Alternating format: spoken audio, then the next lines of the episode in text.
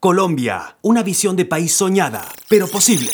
Visión Colombia 2022 es un proyecto de la sociedad civil que reúne a varios centros de pensamiento de la mayor relevancia en el país. Promueve la defensa del respeto al Estado de Derecho, la democracia liberal, las libertades personales y el valor de la iniciativa privada en la comunidad política.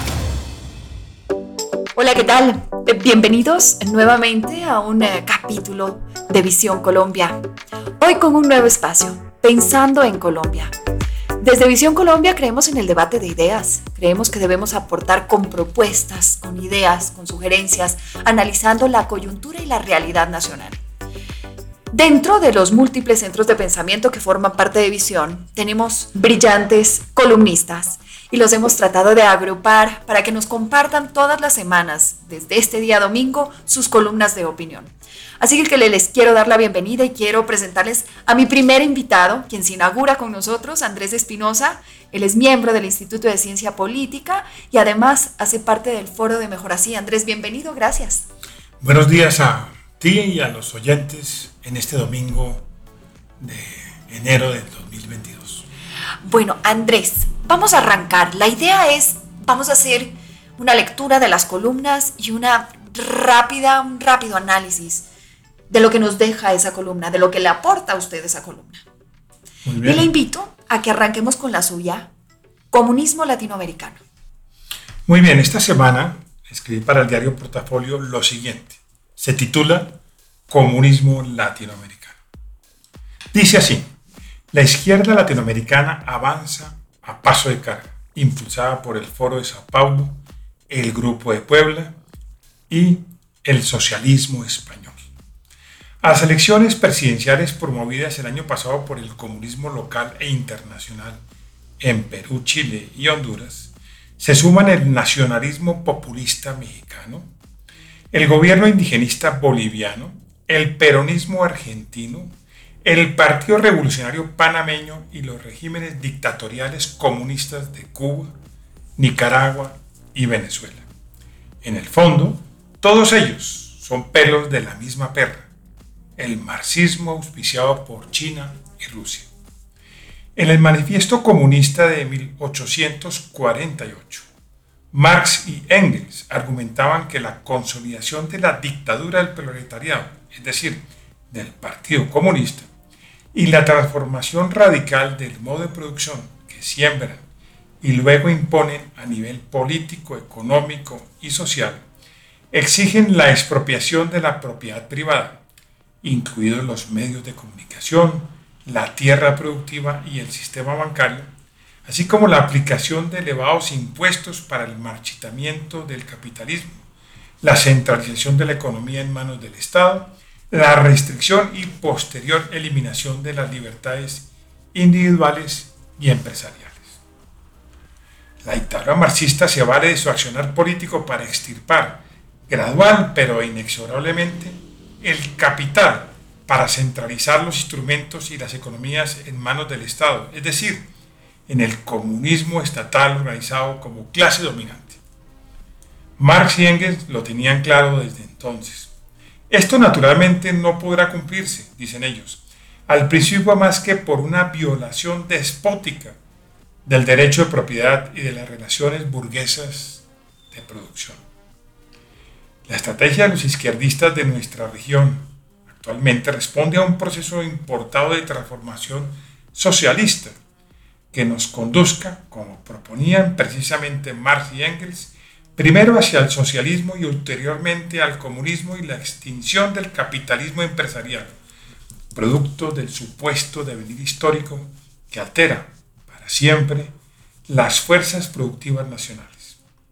Actualmente, pese a lo anterior, los conceptos de socialismo y de comunismo se funden en uno solo, como cara y sello de la misma moneda, que trastornan primero y sepultan luego la democracia liberal y el sistema de producción capitalista. El comunismo marxista, arraigado en Cuba desde 1959, asoma sus orejas de lobo en el resto de América Latina agazapado en una ruptura social y política impuesta por una camarilla no democrática, el Partido Comunista y los movimientos socialistas afines, con una ideología populista, totalitaria y por tanto antidemocrática, incapaz de preservar el Estado de Derecho y forjar una economía productiva sostenible. De tiempo atrás, los sinuosos izquierdistas de la región engañan y confunden a sus discípulos, esconden y trastocan hasta los tuétanos su verdadera naturaleza comunista, que ahora llaman progresista. Y así como proponen banderas que ahora confunden con la ficticia postura respecto del cambio climático, como si fueran los únicos o los primeros en reconocimiento y como si lo estuvieran combatiendo. Ojo con Petro Rojo. Ahí termina la columna, Ana. Andrés, y me surge la primera inquietud. ¿Por qué si hemos visto en el mundo, en la historia, seguimos analizando, se han compartido cientos de libros, de documentales, de charlas, de narrativas, ¿por qué sigue el comunismo, el marxismo penetrando tan duro? ¿Por qué sigue esto que hemos visto que ha fracasado ya en muchos otros países, permeándose y ahora en una sangre más joven como la latinoamericana? Bueno, este proceso empezó, por supuesto, con eh, el comunismo que ingresó a Cuba en 1959 con Fidel y Raúl Castro, y con el acuerdo entre el presidente Kennedy y el premier Khrushchev, que realmente generó un cambio en la geopolítica norteamericana, en la rusa y por supuesto en la latinoamericana, porque dejó un enclave comunista en la región. Hubo intentos para exportar la revolución, fallidos todos, promovidos incluso por el Che Guevara, que murió por supuesto en las montañas bolivianas. Esto fracasó, pero hace 30 años, Fidel Castro y Luis Ignacio Lula da Silva, el director en esa época Partido de los Trabajadores, el más corrupto de América Latina, por cierto, y engranaje de la corrupción con Odebrecht, que sería posteriormente presidente de Brasil varias veces, creó el Foro de Sao Paulo. Y desde hace 30 años, eh, Castro y Lula da Silva promovieron el socialismo o el comunismo, como lo quieran ver, en la región y lo hicieron exitosamente. El primero en caer fue Venezuela. La llegada de Hugo Chávez en 1999 al poder eh, creó las condiciones y el caldo de cultivo para la consolidación del socialismo del siglo XXI. Así lo llamaba el comandante Chávez. Y ese fue realmente un cambio en el paradigma político y social de la región porque Venezuela gradualmente pasó del socialismo, de la democracia al socialismo y el socialismo al comunismo y a la dictadura total, como está hoy día en manos del presidente eh, Nicolás Maduro. Pero no fue suficiente, realmente el proceso de, de, manejo de Lula fue sumamente inteligente y permitió que Brasil también cayera en manos del Partido de los Trabajadores y él mismo con Dilma Rousseff movieron a Brasil, al gigante de América Latina, hacia la izquierda. Pero no fue el único. Ahora hay un interregno con Jair Bolsonaro, pero todos sabemos que este año que hay elecciones en Brasil en octubre, lo más probable es que el Partido de los Trabajadores vuelva al poder y realmente vuelva la amenaza comunista en la región con la economía más grande de América Latina. Tenemos, por supuesto, eh, el caso de México, eh, que es muy preocupante también. Andrés Manuel López Obrador le puso fin pues, supuestamente a la corrupción del PRI hizo un cambio en el paradigma político, pero todos sabemos que él es populista, nacionalista y puede ser totalitario. Y realmente pues cambió eh, la aguja política hacia la izquierda en México. Quiere decir que las dos economías más importantes de la región, los dos polos, el polo norte que lo podríamos llamar México y el polo sur que podríamos llamarlo Brasil, se van a mover hacia la izquierda fuertemente este año. Al interior están por supuesto las dictaduras de Cuba, Venezuela y Nicaragua que son dictaduras puras y duras, al peor estilo de Pekín o de Moscú, según su inclinación. Ahora, Andrés, rápidamente y con esto pasamos a una siguiente lectura. ¿Qué nos ha mantenido como Colombia al margen de caer en ese comunismo y a portas de querer experimentarlo? Colombia es por los expertos internacionales el fiel de la balanza política internacional de América Latina. Así como han caído Cuba, Venezuela y Nicaragua en las dictaduras duras, cayó ahora Honduras también en manos de Xiomara Castro con el Partido Comunista a la cabeza y realmente con la cercanía que tiene con Maduro, eh, dictador venezolano. La verdad Colombia siempre se ha mantenido al margen porque tuvo la, primero la fortuna de mantenerse entre los cauces democráticos eh, durante los 22 años de esta nueva eh, centuria o esta nueva época política en América Latina. Eh, una transición democrática del gobierno de Andrés Pastrana hacia Álvaro Uribe, dos gobiernos, luego Juan Manuel Santos y luego Iván Duque. Y todos estos presidentes, independientemente de su inclinación política, han mantenido la democracia, los cauces electorales, la separación de poderes. Eh, no hay una censura de prensa y esto ha hecho que Colombia aún se mantenga como el fiel de la balanza. Sin embargo, yo creo que la dirección final a nivel político y social de la región no va a depender de los grandes, es decir, de las economías de Brasil o México. México. No, va a depender de Colombia. Colombia es el pivote, es el eje, es el único país que tiene realmente presencia de alguna forma en América del Sur, por supuesto, pero tiene su conexión con América del Norte. Tiene muy buenas relaciones con los norteamericanos, por supuesto con los europeos. Es el país más democrático de todos que ha mantenido un sistema democrático que ha sido todavía, eh, por fortuna, eh, mantenido por los diferentes gobiernos. Entonces yo creo que la esencia de América Latina depende de eso. Haciendo justamente esta relación, yo le decía que le invito a hacer un ejercicio conmigo. Yo voy a leer un par de columnas de quienes también escriben de una manera fabulosa y que son parte del proyecto de Visión Colombia. Yo le leo y usted me dice con qué se queda de esa columna, ¿vale? Arranco con la columna escrita por Alejandra Carvajal, la preocupante injerencia de Rusia en las elecciones colombianas del 2022. Las recientes declaraciones del vicecanciller ruso con motivo de preocupación para Colombia y para América Latina dijo que no podía confiar ni excluir la posibilidad de que Rusia establezca una estructura militar en Cuba y Venezuela. Hoy ratificó su posición al respecto, afirmando adicionalmente que en el contexto actual de la situación, Rusia piensa en cómo garantizar su seguridad. De acuerdo con la información que ha salido a relucir ante la opinión pública, Venezuela estaría desde hace varios años fortaleciendo su capacidad militar, no solo con misiles y municiones rusas, sino también provenientes de Irán. Tendrían ahora aproximadamente unos 6.500 misiles de largo alcance, cifra que podría ser bastante superior teniendo en cuenta que el régimen de Maduro se caracteriza por ocultar información práctica usual de las dictaduras. El atentado al presidente Iván Duque no podemos considerarlo a estas alturas como un hecho aleatorio, justo se dio en la zona limítrofe con Venezuela, por lo que no es nada descabellado pensar que Maduro y sus secuaces tengan relación con el hecho. La presencia de espías y seguimientos al presidente Duque por la dictadura son un hecho público. Tanto para Venezuela como para Rusia, una guerra resultaría costosa y desgastante. Tiene la capacidad bélica y presupuestal para iniciar un conflicto con Colombia, pero no cómo sostenerlo en el tiempo. Lo que sí le resultaría más sencillo y bastante más barato sería poner un presidente en Colombia que sea su amigo y garantice sus intereses. Me refiero a Gustavo Petro. La injerencia rusa en las elecciones del año 2016 que perdió Hillary Clinton en Estados Unidos está sobradamente probada.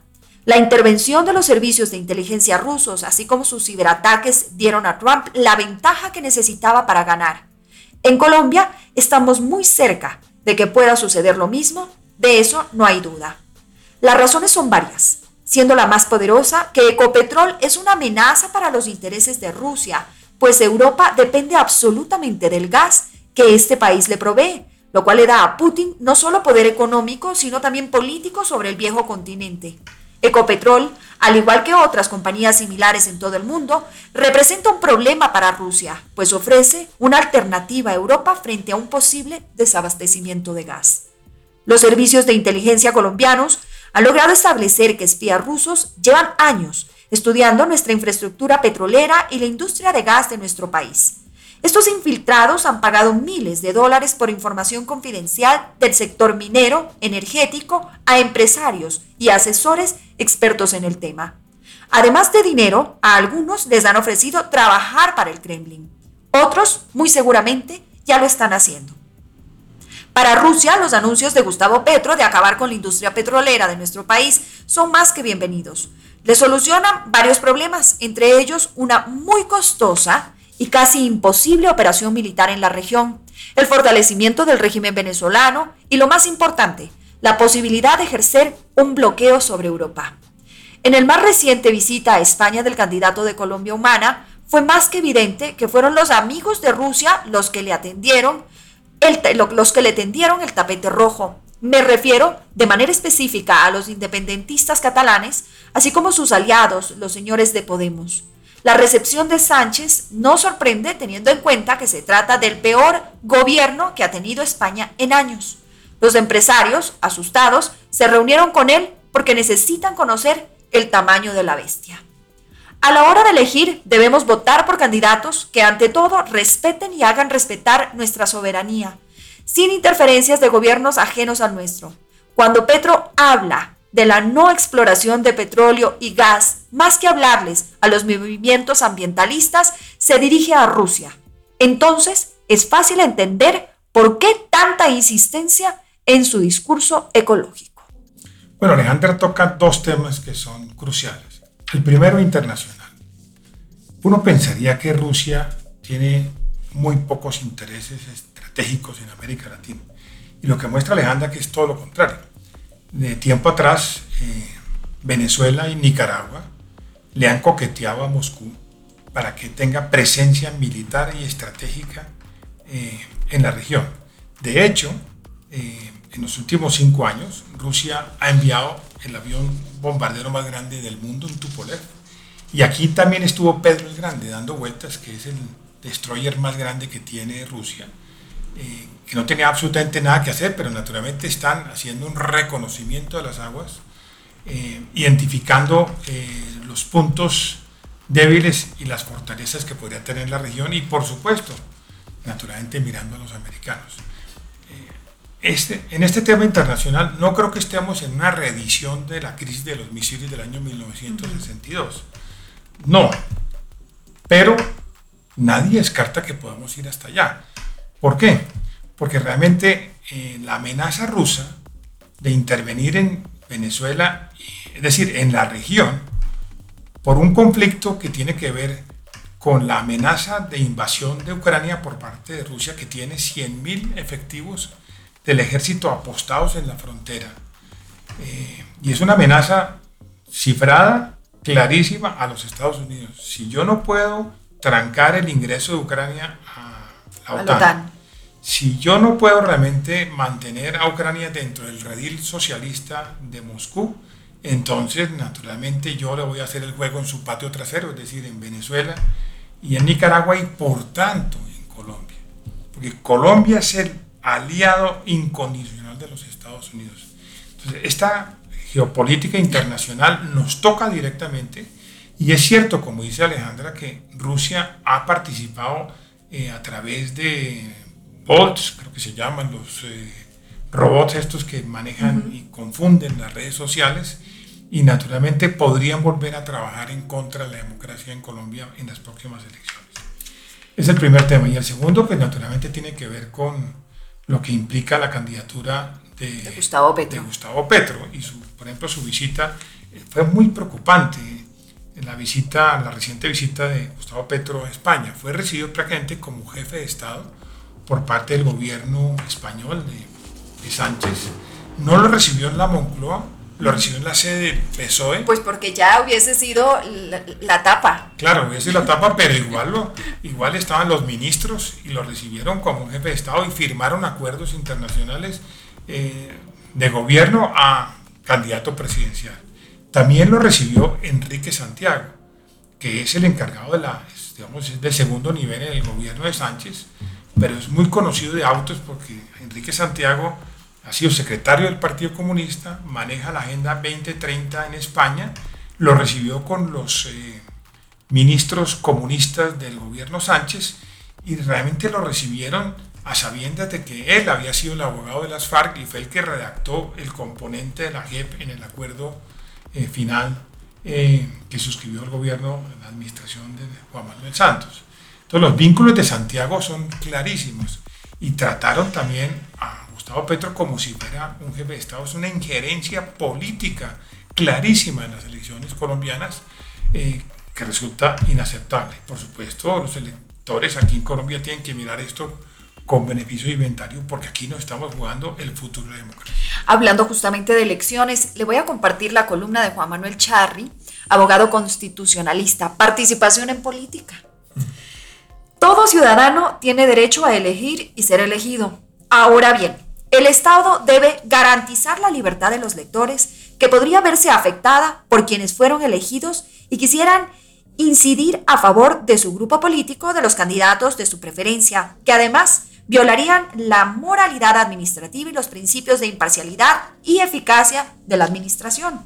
La Constitución de 1886 establecía que los empleados y funcionarios públicos de carrera administrativa tenían prohibido tomar parte en las actividades de los partidos y en las controversias políticas sin perjuicio de ejercer libremente el derecho al sufragio.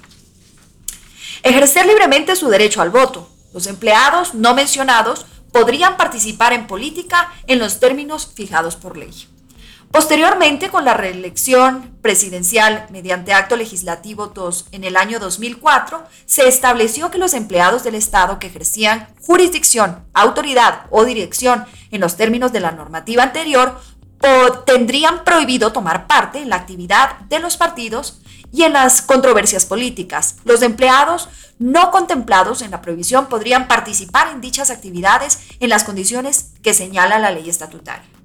La ley estatutaria 996 del año 2005, que reglamentó la reelección presidencial, pretendió fijar los términos de la participación en política de aquellos servidores públicos no comprendidos en la prohibición. La Corte Constitucional en sentencia C-1153 del año 2005 consideró que los términos de algunos de los artículos eran imprecisos y los declaró inexequibles, aunque mantuvo las prohibiciones particulares. Lo cierto es que los funcionarios públicos con jurisdicción, autoridad política o civil, dirección administrativa o que se desempeñen en los órganos judiciales, electorales y de control tienen prohibido participar en política, bien sea en actividad partidista o en controversias políticas. Recientemente se podría citar dos casos para ilustrar este tema. De un lado, el presidente de la República, refiriéndose al socialismo del siglo XXI y a su fracaso económico. De otra parte, la alcaldesa de Bogotá, señalando a un partido político, sus supuestas malas prácticas y sus eh, posibilidades de llegar o no a la segunda vuelta en las próximas elecciones presidenciales. En el primero, se trata de señalar un modelo económico fallido que no tendría relación con la prohibición constitucional, mientras que en el segundo se descalifica a un partido y se hacen comentarios electorales incursionando en actividades partidistas y participando activamente en controversias políticas, infringiendo la prohibición. Si bien la imparcialidad de las autoridades es indispensable para garantizar la libertad del voto, también lo es la imparcialidad y transparencia de los medios de comunicación y aún más la garantía de no injerencia de gobiernos vecinos en asuntos internos de la nación colombiana, donde ya algunos, inexplicablemente, han manifestado preferencia y apoyo a uno de los candidatos. En consecuencia, habrá que estar muy vigilantes con la financiación externa de los partidos, prohibida legalmente, y la cooperación internacional procedente de estados poco amigos. Bueno, Juan Manuel toca de manera jurídica y luego política un tema que se viene precisamente con lo que pasó con Petro en España y con un trino de la alcaldesa eh, Claudia, López, que realmente es objeto en este momento de averiguación y de investigación por una denuncia que hizo, si mal no estoy, Miguel Uribe ante la Procuraduría por posible participación en política. Eh, que sean las autoridades administrativas y judiciales las que determinen si participó o no en política. Pero uno como como un ciudadano de la calle sí puedo opinar que definitivamente aquí muy probablemente hubo una participación en política, porque no le compete al alcalde mayor de la ciudad hablar sobre candidaturas o menospreciar candidaturas o eh, inclusive denigrar de alguna persona o de otra porque no es parte de su movimiento político. Y porque no está elegida para eso. No, no, es su rol. no, es esa autoridad política administrativa y está hecha para gobernar la ciudad, no para participar en política. Entonces, si la Procuraduría encuentra méritos para abrir una investigación formal e encuentra méritos para sancionarla, lo debe hacer. Otra de las personas que se midió a este reto que nos acompaña también es eh, Nelson Roberto Pardo Giraldo. Él nos propone esta columna. La prepotencia y la arrogancia no son buenos consejeros. Apreciados lectores y queridos amigos, quiero en esta columna fijar una posición muy clara respecto a una entrevista que le hicieron en el curso de los días pasados a uno de los precandidatos a la presidencia de la República. Me quiero referir en forma muy concreta al señor Alejandro Char, quien expresó que él se oponía al ingreso del doctor Oscar Iván Zuluaga a este grupo de precandidatos. No sé si lo hizo en condición de qué, porque que se sepa, no funge como director, como abanderado, como presidente o vocero único nombrado para tal fin. Lo que el país conoce es que este es un grupo de conocidos, no sé si de amigos, que acordaron unirse para ir con representantes de una ideología política de centro o centro derecha. No sé exactamente cuál, para ir a una consulta de cara a las elecciones presidenciales y de ahí sacar un solo candidato que represente a los colombianos. Siempre lo he dicho, por formación personal y por disciplina profesional, que los buenos modales, la cultura, la cortesía, la amabilidad, tiene que ser una condición permanente de todas las personas. Me parece que lo primero que ha debido hacer este señor es tener un gesto de decencia expresando un diálogo personal con Oscar Iván Zuluaga, quien además de ser un hombre decente, merece todo el respeto y la consideración por su importante vida pública y por la exitosa carrera profesional como empresario. No se puede olvidar que hoy sería expresidente de la República con una votación muy importante, si no es por las trapisondas de Sandos que causaron un daño muy grande a la candidatura. No puede ignorar el señor Char que también Oscar Iván Zuluaga fue un magnífico ministro de Hacienda en el gobierno del presidente de Álvaro Uribe Vélez, con unos resultados maravillosos en un momento de crisis mundial, también como parlamentario y alcalde de su ciudad natal, entre otros. Siempre le lleva a este señor Char una gran ventaja de experiencia y éxitos. Pero estoy seguro de que todo el mundo conoce la brillante carrera de Oscar Iván Zuluaga. No me voy a alargar más sobre este mensaje. Igualmente, no se puede ignorar la exitosa gestión que tuvo el señor Alejandro Char como alcalde de la ciudad de Barranquilla y como gobernador del Departamento del Atlántico, cuyos cambios convirtieron a esta ciudad y al departamento como modelo de desarrollo industrial y con un mejoramiento en servicios públicos, planes de vida, mejoría en la movilidad y sobre todo un importante tema de seguridad, entre otros. Las cosas buenas de una persona no se pueden desconocer. ¿Cómo se va a descachar con esta forma increíble. Ahora bien, quiero advertir que también fue por parte del señor Char un mensaje inoportuno y una falta de altura política con el Partido Centro Democrático, con su fundador y director, el señor presidente Álvaro Uribe Vélez, con el mismo candidato y principalmente con millones de colombianos que forman parte de este partido político, como también sus simpatizantes y adherentes, quienes son los que eligen y que le han dado tantos triunfos al país. Aquí no les aceptamos vetos de ninguna naturaleza a personas como usted, que no tienen ninguna autoridad para hacerlo. También quiero mencionar que la mecánica misma de este proceso ha hecho que primero se escogiera el candidato oficial del Centro Democrático. Posteriormente, unirse a este grupo de precandidatos que los une una misma ideología y profesan los mismos ideales de libertad y democracia. Aquí no se puede haber actos de autoritarismo ni cosa parecida por parte de los precandidatos que se tienen que someter todos al voto de los ciudadanos para ser elegidos como candidato único.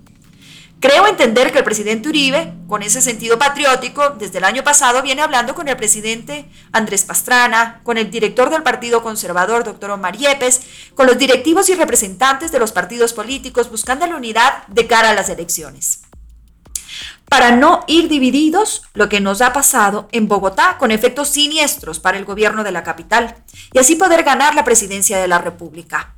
En los momentos que estaba escribiendo esta columna salió a los medios de comunicación de Juan Carlos Echeverry, otro de los miembros de ese grupo que vetó la llegada del doctor Oscar Iván Zuluaga en esta coalición. No es de extrañar, él viene del gobierno de Santos, de tan ingrata recordación para la mayoría de los colombianos que hoy estamos sufriendo los altos niveles de violencia narcoterrorista.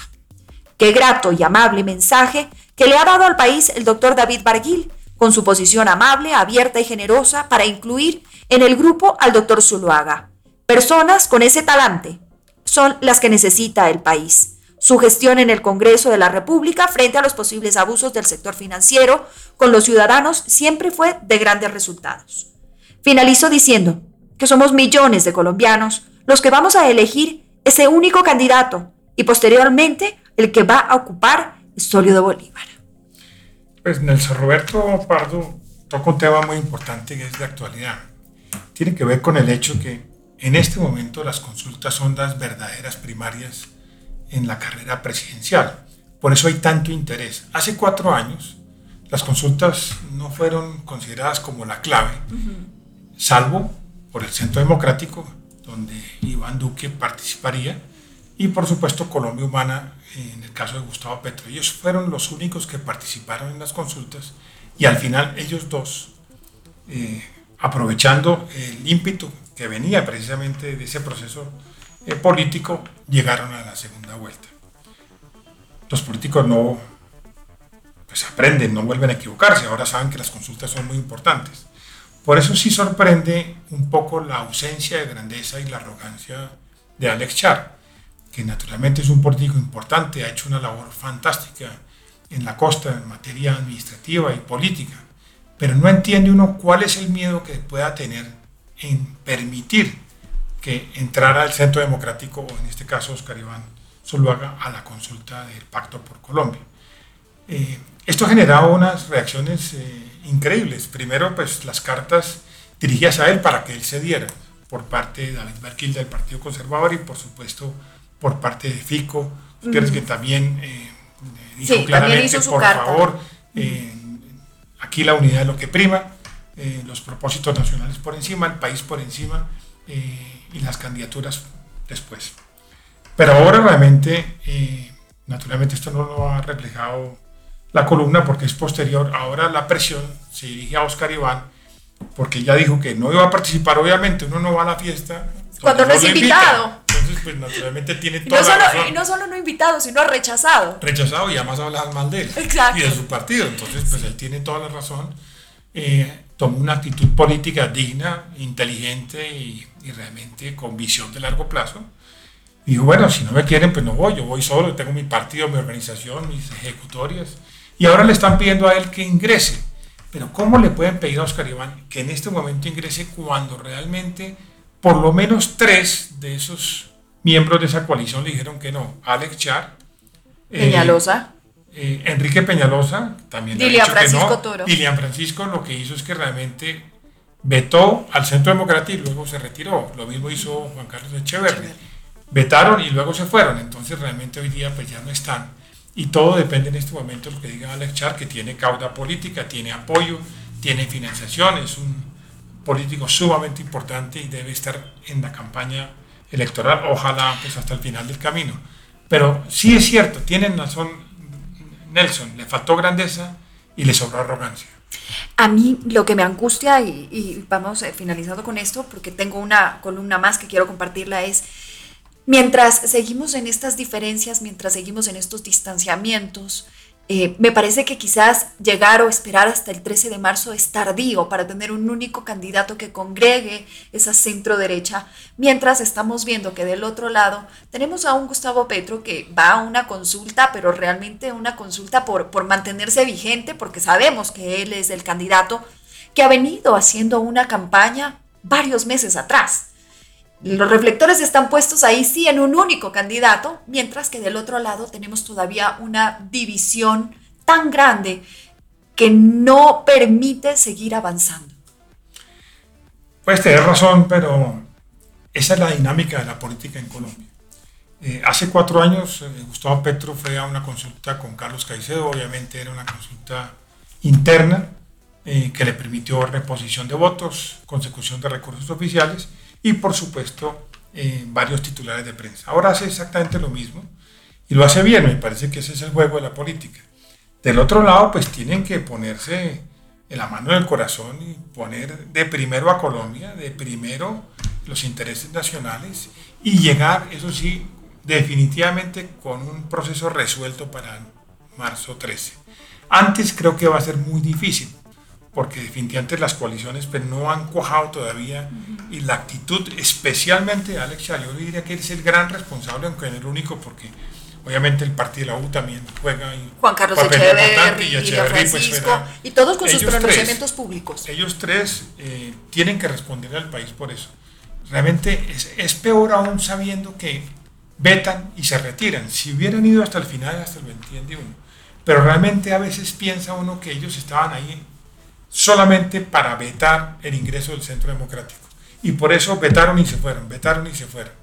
Alex Char puede tener una situación distinta porque... Porque tiene un interés real. Sí, él tiene un interés real y seguramente tiene una causa política que definitivamente pues no comulga con el Centro Democrático.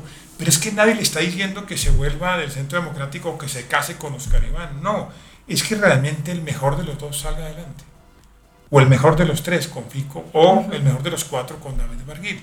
Si entre esos cuatro sale uno, realmente vamos a tener una posición muy fuerte para la primera vuelta. Pero obviamente, si no hay consulta, eh, el resultado es incierto, no se sabe qué pueda pasar.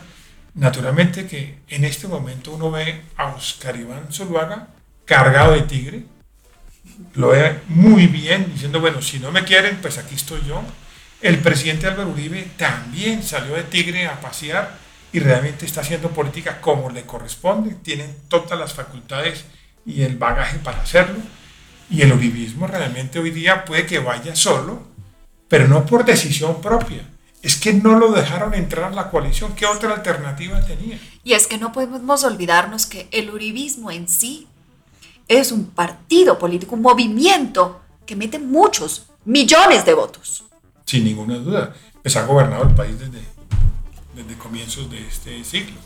Bueno, le invito a esta columna, Bernardo Henao. Protejamos la democracia. Desde diferentes latitudes llegan voces a Colombia previniéndola de riesgos en que se verá abocada si el pueblo no procede de manera políticamente madura y correcta en las próximas elecciones. Una de esas amenazas es el populismo, entendiendo como ese liderazgo personalizado, no institucionalizado, en cuanto considera las instituciones como limitación a su poder, por lo que se debe disminuir su independencia, a la vez que busca su aceptación a través de la polarización, predicando que ellos son los redentores y los opositores son el peligro, lo que conlleva a una tendencia hegemónica muy fuerte. Es sin ninguna duda un terrible peligro para las democracias. Entre los promotores del populismo a ultranza ocupan lugar destacado Juan Domingo Perón en Argentina, quien supo manipular a la clase obrera en su discurso demagógico, y más recientemente Hugo Chávez en Venezuela, quien logró convencer a un pueblo para terminar arruinándolo. En Ecuador, Rafael Correa sembró un mensaje de odio, actuó como si fuese la encarnación misma de la voluntad popular, dividió al país y persiguió y secuestró en Colombia al político opositor Fernando Valda. Esto desembocó en un proceso en su contra. En Nicaragua, Daniel Ortega está atornillado al poder. Su gobierno no es reconocido por la comunidad internacional y su reciente reelección fue fraudulenta tras encarcelar a sus contendores. Evo Morales llegó al poder en medio de una ola de protestas sociales representando a un partido, el más de origen campesino e indígena, pero se dice que siempre ha primado la voluntad de Morales por sobre cualquier otra consideración. Los líderes populistas dicen no representar sino encarnar al pueblo, al cual muestran como opuesto a las élites políticas y desde luego a las oligarquías. En realidad el concepto de pueblo solo hace referencia a aquella parte de la población que tiene plenos derechos civiles y políticos. Sin embargo, se lo asocia con otros conceptos como son los de chusmas, plebe, populacho, y se lo considera antidemocrático, incluso irracional, apocalíptico y bárbaro. Pero el populismo reconoce a este populacho y lo transforma en una fuente de virtudes y dignidades, apelando a su inocencia y bondad natural. Actúa como si fuese literalmente la voz del pueblo, voz populi, la voluntad del pueblo. Bajo esta perspectiva, intentará entonces cambiar las reglas del juego. Este es uno de los mayores peligros que implica deteriorará el orden establecido en su afán de incluir al pueblo, cerrará los espacios para la oposición.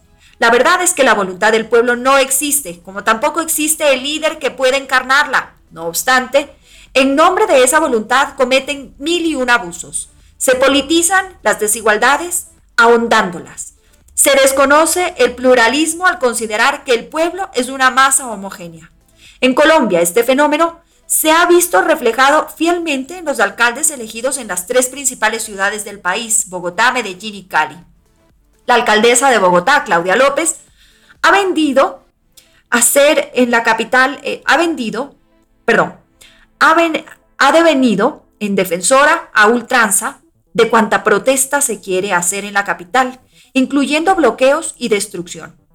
En su desempeño, ha desmejorado y entorpecido la labor política, policial y ahora participa descaradamente en política a través de su cuenta de Twitter, quedando claro que no es neutral como debería serlo. La Procuraduría ya le abrió una investigación por esa situación. En Cali, el alcalde Jorge Iván Ospina ha permitido la invasión en la práctica de las mingas indígenas del Cauca que han causado serios daños y cuantiosos daños. En Medellín, el alcalde Daniel Quintero, desde el momento mismo de su elección, se dio a la tarea de desprestigiar al sector productivo causando un inmenso e irreparable daño en la empresa insignia de Antioquia EPM, que significó que la firma Fitch Ratings le bajara la calificación de incumplimiento de emisor en moneda local y extranjera de BBB- a BB y mantuvo la perspectiva de la calificación como negativa. De no ser por la intervención del presidente de la República, Hidroetango hubiese tenido un final catastrófico. La sociedad civil se ha unido para buscar la revocatoria de estos mandatarios, procesos que han sido objeto de toda clase de obstáculos, lo que de suyo advierte la necesidad de que se tiene de adquirir conciencia de la realidad para utilizar el derecho al voto, eligiendo a quienes verdaderamente representen los intereses de la comunidad, sirviéndole a su crecimiento y no para su propio beneficio. Después y es tarde. Reflexión que también debemos hacer frente a los candidatos presidenciales Gustavo Petro y Rodolfo Hernández. Petro cada día vocifera, ataca, amenaza a un sector diferente del país mientras que Hernández aplica una estrategia igual a la de Donald Trump, irrespetuoso, retador, irreverente, ofensivo, a veces agresivo, enarbolando la bandera de su lucha que será, según dice, contra la corrupción. El populismo no le pertenece, ni es de izquierda ni de derecha. Quienes lo aplican siembran, sin temor a equivocarnos, la semilla de la destrucción. No cabe duda, acierta el escritor Mario Vargas Llosa, cuando sentenció para el mundo, el populismo es el sacrificio del futuro por un presente efímero. ¿Es eso lo que queremos para nuestro país? Elemental consecuencia de todo esto es la necesidad imperiosa de votar bien en las elecciones que se avecinan.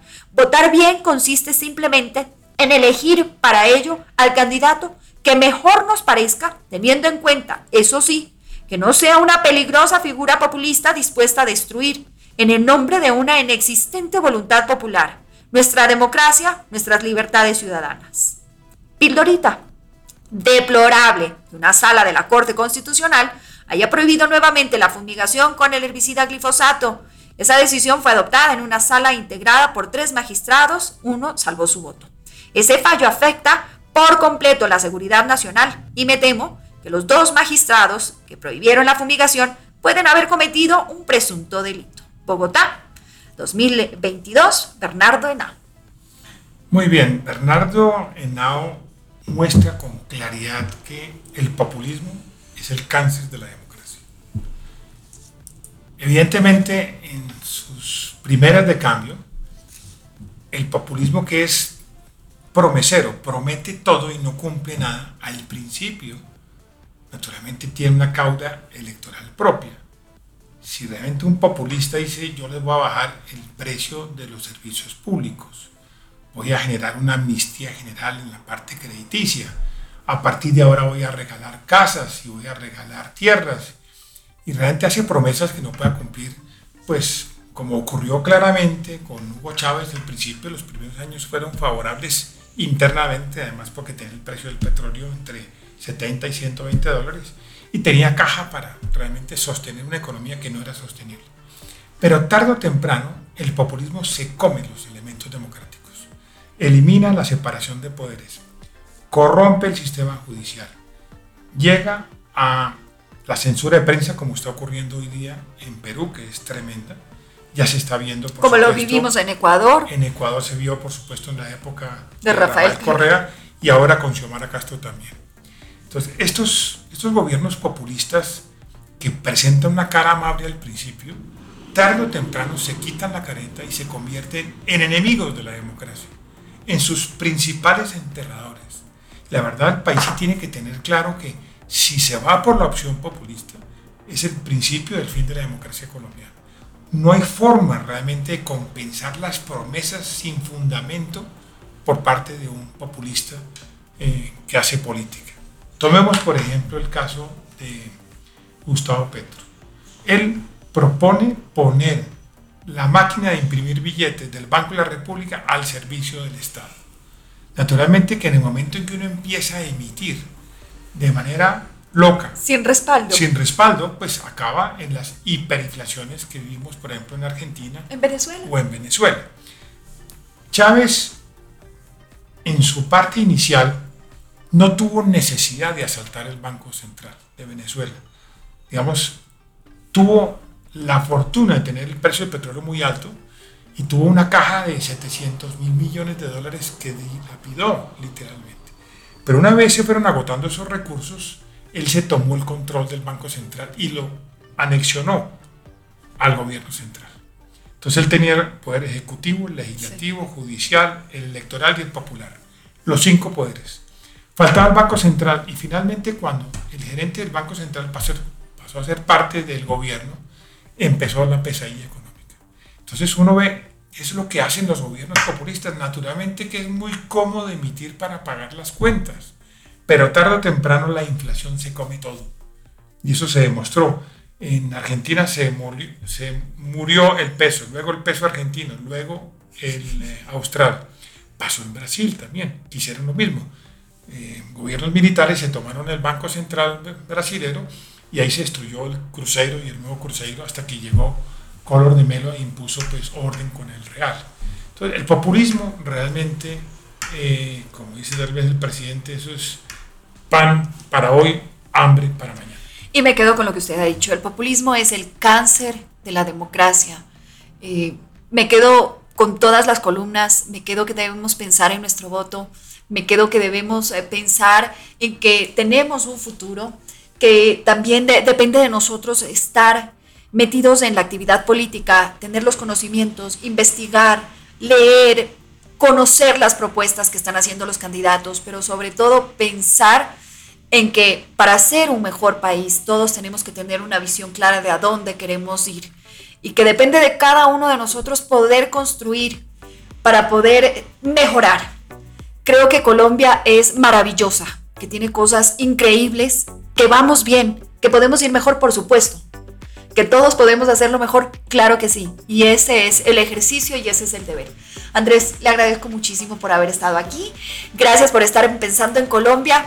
Como siempre, estaremos todos los domingos con un recuento de las mejores columnas de opinión. Gracias a ustedes y recuerde compartirlo con sus amigos, con su familia, con su vecino, con todos. Una leidita, una escuchadita de las columnas de opinión.